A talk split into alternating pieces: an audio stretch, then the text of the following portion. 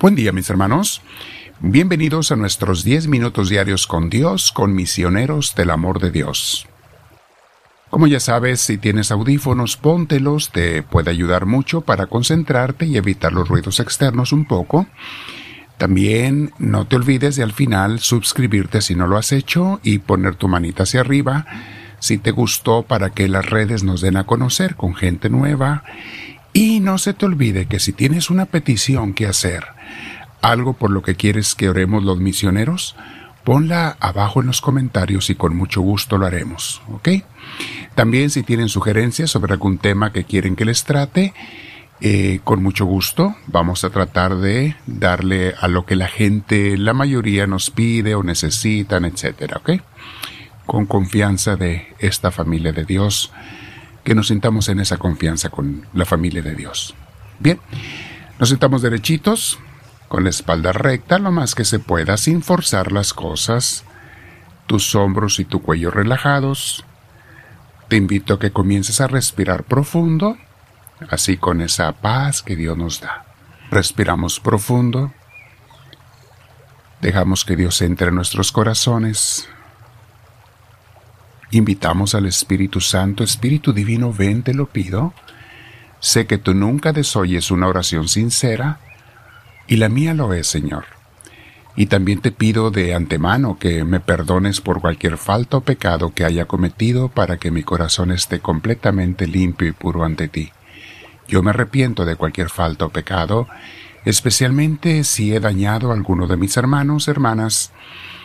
Quiero de alguna manera enmendar. Enséñame cómo, Dios mío, porque quiero practicar ese amor cristiano que tú nos mandas y que es por nuestro bien y el bien de la humanidad entera. Gracias Señor. Respiramos profundo con mucha paz, mis hermanos. Vamos a hablar hoy una continuación de los temas que hemos venido tratando. hemos estado hablando de la parábola del sembrador, hermosísima. Es imposible hablar, hablar todo en diez minutos, mis hermanos. Se requieren horas para hablar de ello, pero estoy tratando de sintetizar las enseñanzas.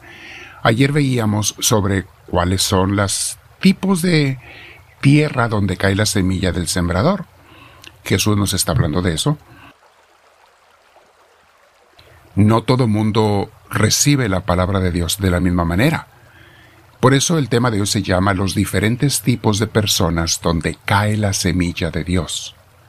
Toda la gente es diferente, mis hermanos, y Jesús lo dice. Y entonces le está explicando a los apóstoles, Jesús habla de cuatro tipos de tierra donde cae la semilla. El camino, donde la tierra es dura y aprisionada, nada entra. Otra semilla cae entre piedras y tierra, poquita tierra, muchas piedras. Otra semilla cae entre espinos, las espinas la ahogan. Y la cuarta cae en tierra fértil. Muy bien, Dice Jesús en el versículo 11, porque es donde nos habíamos quedado ayer. Estamos viendo San Lucas capítulo 8, versículos del 5 al 15. En el versículo 11 Jesús comienza a explicarle la parábola a los discípulos, porque ellos le preguntan, Señor, ¿qué significa esos tipos de tierra? Entonces Jesús nos va a explicar qué se refiere, como sabemos, a los tipos de corazones, donde cae la semilla, la invitación de Dios. Dice Jesús en el versículo 11, esto es lo que quiere decir la parábola.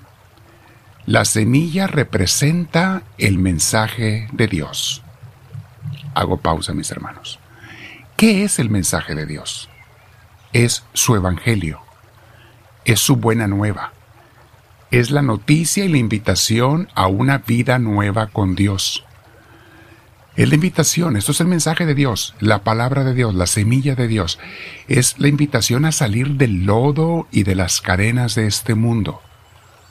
A que vivamos en Él, sí, pero con nuestro corazón en Dios, nuestra mente en Él primeramente, con el gozo, la paz y la libertad de los hijos de Dios. Esa es la invitación de la palabra de Dios. La invitación también a ser parte de su familia. Que nadie esté solo, hemos visto eso que seamos parte de la iglesia, de una buena iglesia. No todas son buenas, mis hermanos. No busques ninguna perfecta porque no la hay, pero una buena iglesia sí las hay. Bastantes, gracias a Dios. Y también la invitación a no conformarnos con la mediocridad de una vida sensualista y materialista, donde todo lo que nos importa es el dinero y los placeres y las cosas materiales. En una palabra, mis hermanos, la palabra de Dios es la invitación a vivir cada día en el reino de Dios. Y hemos explicado mucho ese tema central en el Evangelio de Jesús, que es el reino de Dios, es que Dios reine. Sigue diciendo Jesús en el versículo 12. Y la parte que cayó por el camino, la semilla que cayó en el camino, representa a los que oyen el mensaje, pero viene el diablo y se lo quita del corazón para que no crean y se salven. Tanta gente que invitamos, tanta gente que oye el mensaje y la palabra de Dios les rebota, como que pegó la semilla en piedra y rebotó. Allí no puede haber frutos de Dios, porque no hay siembra de Dios. Porque la gente no está dispuesta a escuchar. Esa gente que le invitas una vida nueva y te ignora, o, o se ríe de ti, o te dice sí, pero pensando no. Mis hermanos, son la mayoría de la gente que prefieren seguir viviendo como mundanos, como murciélagos en su cueva oscura, húmeda y maloliente, quedándose de todo, quejándose siempre de todo y no siendo felices con nada. Viven en rencillas y rencores, envidias y avaricias, placeres malsanos y pecados, en fin, gente que prefiere seguir viviendo en el muladar hediondo de los pobres separados de Dios. Pobre gente que viven en ese muladar de los separados de Dios. Y voltea alrededor, mis hermanos, y vas a ver a mucha gente así, y quizá tú y yo así estábamos antes. Así es que sabemos perfectamente cómo es vivir así, porque así vivíamos muchos de nosotros.